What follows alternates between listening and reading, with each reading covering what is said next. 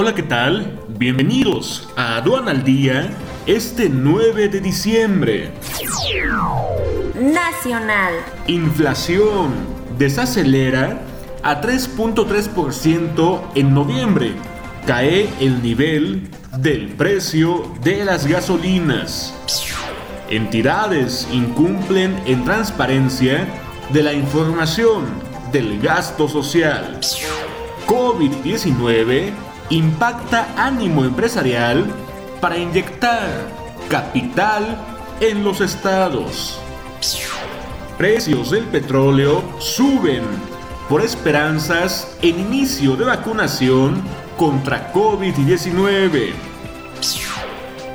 Quédate en casa y actualízate con la conferencia magistral Juicio de Amparo este 16 y 17 de diciembre.